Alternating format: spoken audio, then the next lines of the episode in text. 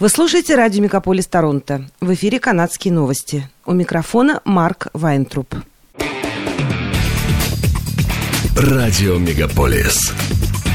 «Канадские новости». В эфире «Канадские новости» у микрофона Марк Вайнтруп.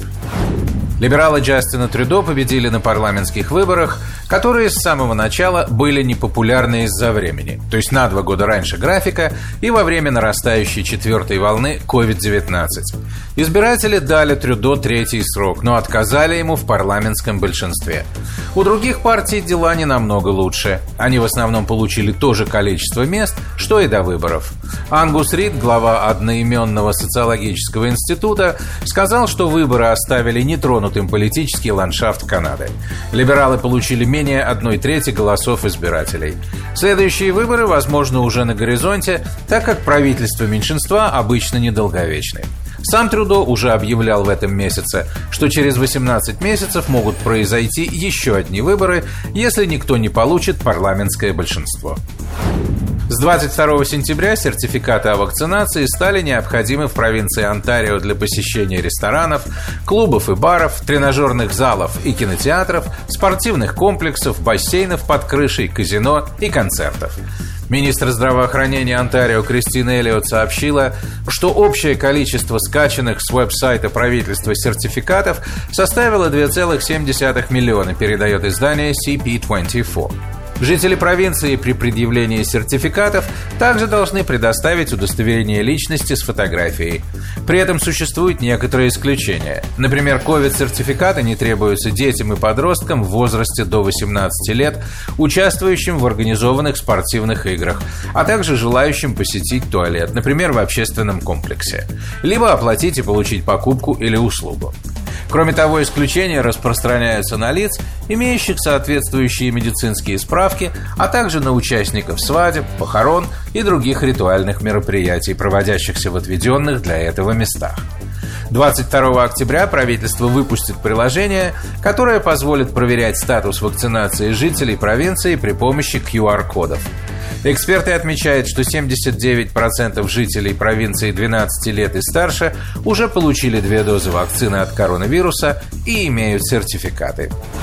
Канада открылась для вакцинированных туристов, однако в стране действовал запрет на прием прямых рейсов из Индии и Марокко из-за большого количества случаев COVID-19. В этот вторник Канада снова продлила запрет на прием пассажирских рейсов из Индии, однако не на месяц, а до 26 сентября. Правительство объясняет это решение тем, что количество заболевших в Индии уменьшилось более чем в 10 раз по сравнению с апрелем, когда были введены ограничения. Кроме того, более 200 миллионов жителей страны уже полностью вакцинированы. Путешественники должны будут сдать молекулярный тест на COVID-19 в утвержденной лаборатории в аэропорту Дели и предъявить отрицательный результат при посадке на рейс. Они также должны будут загрузить свои данные о вакцинации в приложении или на сайте ArriveCan. Детская больница в Торонто Sick Kids объявила о пожертвовании ей 50 миллионов долларов – эти деньги пойдут на дальнейшие исследования в области психического здоровья детей, а также проблем, связанных с работой мозга.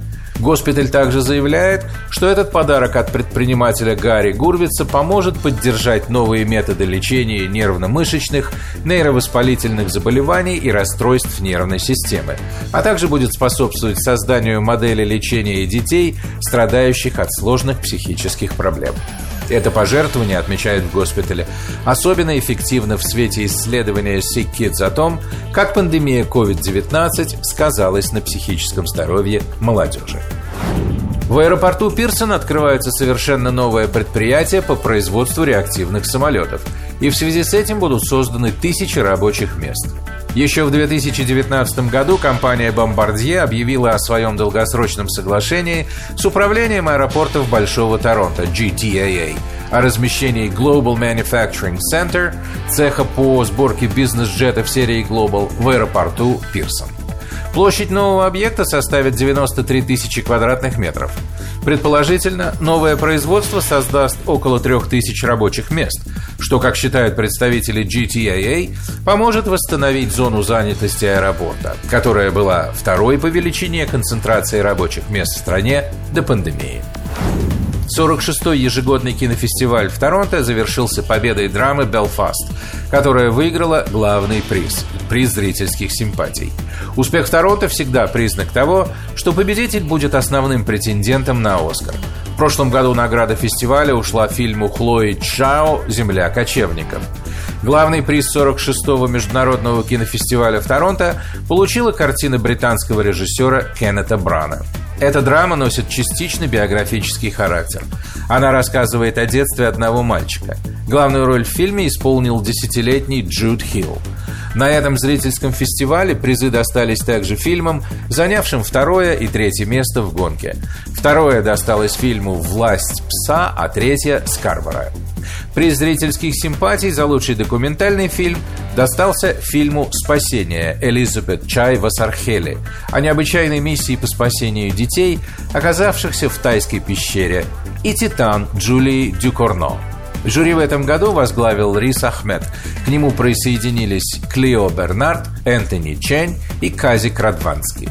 Жюри выбрало фильм индонезийского режиссера Камила Андини «Юни», рассказ о молодой девушке, которая хочет поступить в университет, но мечте мешает предложение руки и сердца. Согласно прогнозам, в этом году в Онтарио рано наступит зима. Провинции следует готовиться к холодам и снегопадам. Канал Weather Network опубликовал прогноз погоды до осени в Канаде, согласно которому в разгар осеннего сезона температура будет выше нормы. Метеоролог Даг Гилхэм сказал, что в Онтарио ожидаются продолжительные периоды теплой погоды во второй половине сентября и октябре. Но затем все должно измениться. Согласно прогнозу, изменение погодных условий в конце осени приведет к более раннему наступлению зимы в Онтарио. Это были канадские новости. С вами был Марк Вайнтруп. Оставайтесь с нами, не переключайтесь. Берегите себя и друг друга.